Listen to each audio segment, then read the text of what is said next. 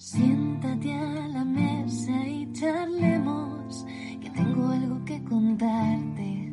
Prometo que es interesante. Tras una noche en Daryl destruí un reactor maco y me curé en anatomía de Grey. Vi la edición de Snyder, diseñé con Colin Atwood, a Superman con Nicolas Cage. En DeLorean fue el futuro, si vas solo no seguro, con mi espada puedes continuar. Chocobos en las ciénagas de un ogro tras los pórticos de Jurassic Park. Salve a Marta del peligro, vi con Goku cataclismos y con Rufio pude cacarear. Dale cera, cera, pule, igual patatas o dune, nuestra pizza te va a maravillar. Hola, hola, soy Mota y te doy la bienvenida a La Porción, el programa cortito y diario de Caballeros de la Pizza Redonda.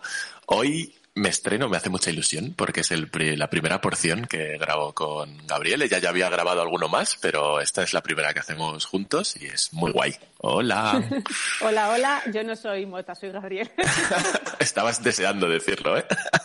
bueno, ya lo, de- ya, lo, ya lo decía, iba a decir, ya lo dije en las otras porciones, si mal no recuerdo. Sí, sí, sí. sí. Te- siempre tenéis la insana Claro. costumbre. Nada, está guay. es algo que mola, queda ahí. Queda chulo. Sobre todo cuando son David y Mirella y se lían entre los dos y no saben hacerlo bien. Eso es lo, lo más guay. David y Mireia molan cuando graban los podcasts, son muy divertidos. Sí. Bueno, eh, hoy venimos a hablar de una serie que todavía no ha terminado. De hecho, está todavía emitiéndose cada miércoles en Disney Plus. Plus, si digo Plus, me pega timo. Disney Plus, eh, que es Caballero, Caballero Luna.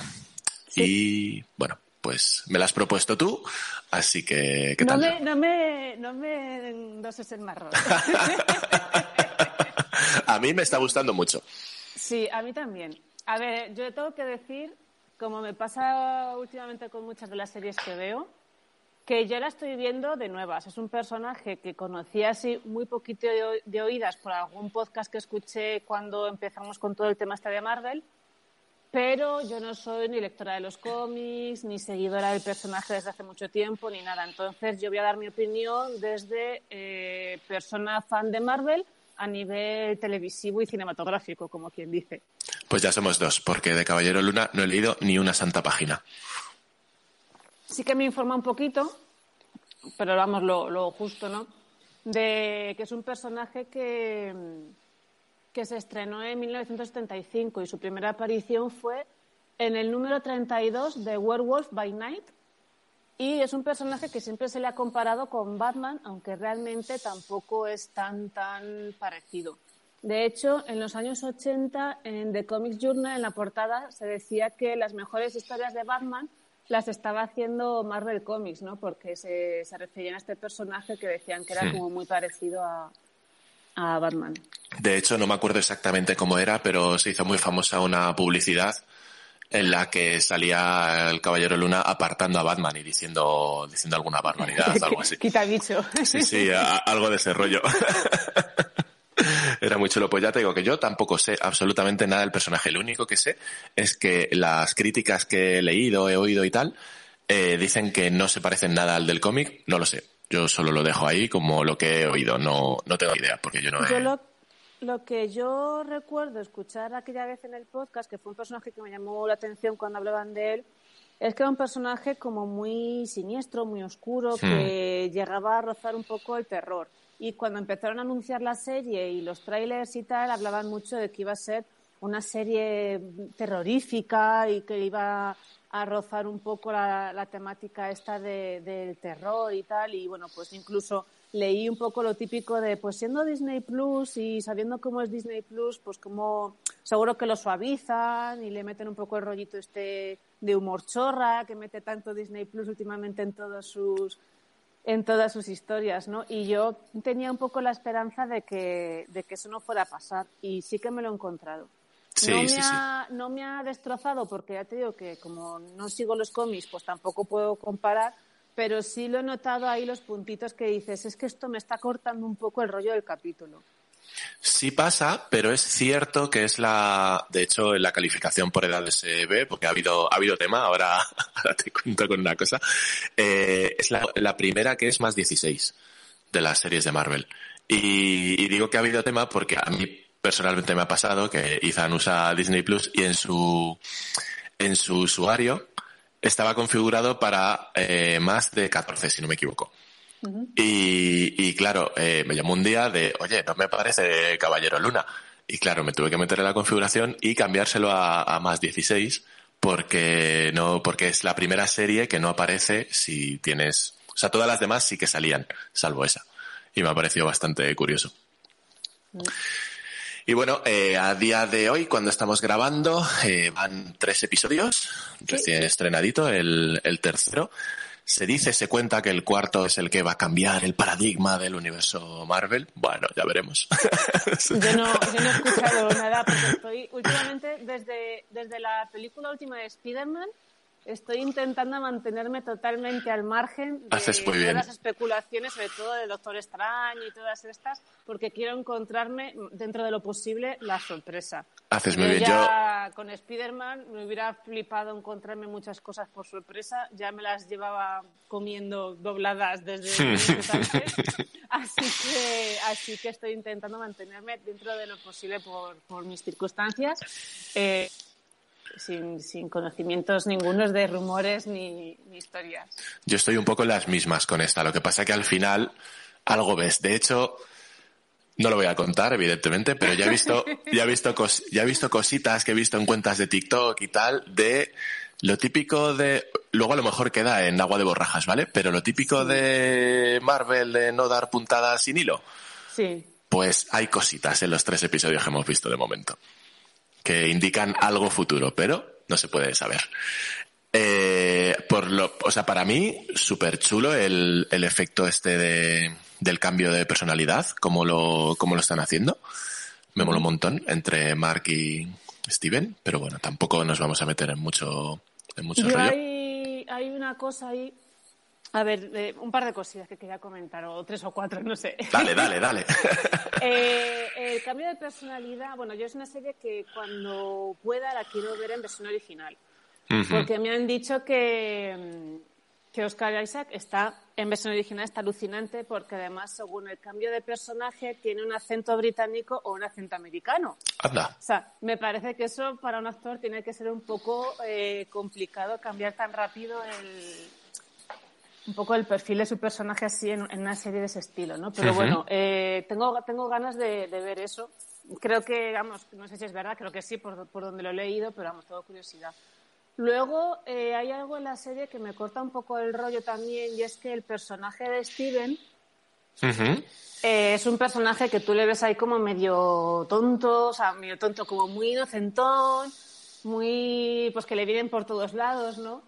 Que es todo lo contrario a Mark Spector. Y, y hay varias escenas en el segundo capítulo, que es justo cuando se enfrenta con el chacal este, Ujú. eh, que, que es, es Steven el que le está enfrentando a él y como que de repente se viene muy arriba y tiene un poco rollo Daredevil, como digo yo, o sea, Daredevil, no Deadpool.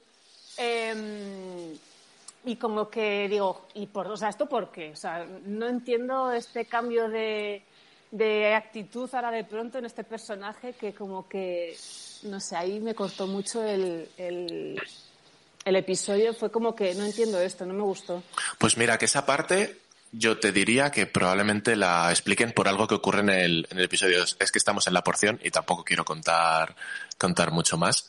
Pero hay una escena en, en el episodio 2 que hablan entre sí las dos personalidades y se dicen cosas que puede ir a lo mejor ligado con esto.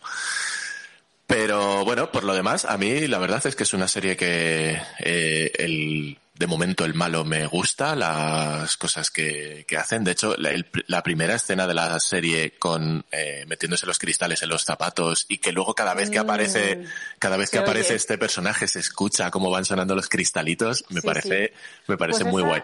Esa escena es improvisada. O sea, no es, no es improvisada, pero estaba en el, estaba en el- no estaba en el guion. Y fue el propio actor, ya así interiorizando el personaje, su personaje, que pensó que, que sería como una forma muy gráfica de presentarnos la actitud y, y el carácter de este hombre. Y la verdad es que creo que es un acierto. A mí me, me gusta un montón y que empiece la serie de esa manera me Mm. parece súper chulo.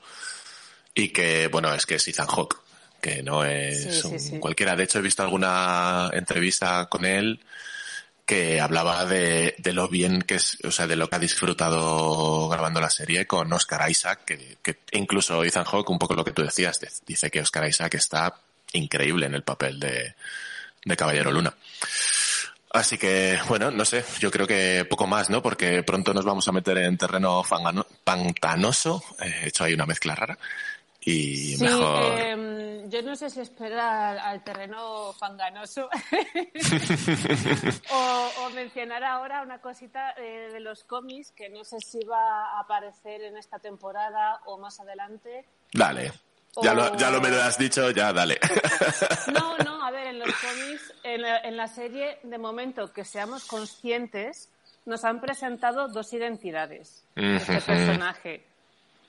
Ahí, Pero- ahí va a querer, ahí va, ahí quería llegar yo cuando te he dicho lo que pasaba en el segundo episodio. Claro, claro, es que según me lo has dicho he pensado, digo, ostras, eh, por eso he dicho que seamos conscientes. Nos han presentado dos identidades, pero es que en los cómics aparecen tres. Y en este último capítulo, ¿te has visto el tercero? ¿Lo viste? Al Sí, final? sí. En el tercero, creo que ha sido también que mencionan algo en plan de ¿qué has hecho? ¿No? ¿Qué has hecho tú? Y es como que ¿qué Eso ha es. pasado aquí? Eso y es. es que hay una en el cómic hay una tercera personalidad que es Jake Lockley, que es un taxista.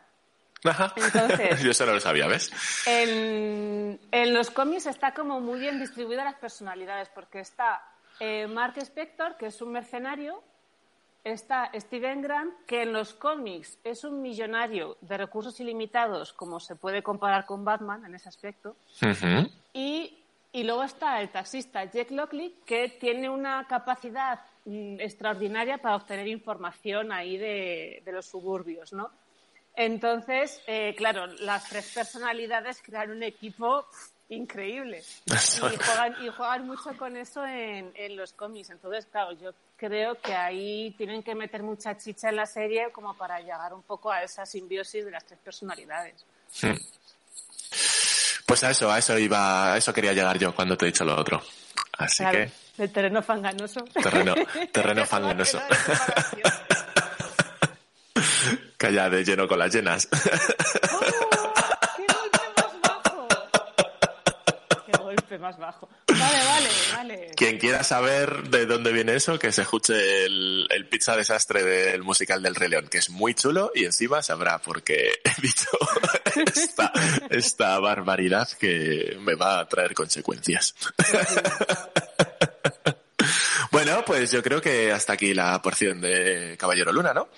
Sí, Creo que ha quedado, ha quedado chula. Y nada, pues un placer grabar nuestra primera porción y, como diría Timo, más que vendrán, seguro.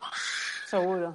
Y nada, ya sabéis que nos podéis seguir en Twitter, Instagram, caballerosdelapizzaredonda.com y nos podéis dejar un comentario, ponernos estrellitas, lo que, lo que gustéis. Así que nada, un placer y hasta la siguiente porción. Hasta luego. Adiós.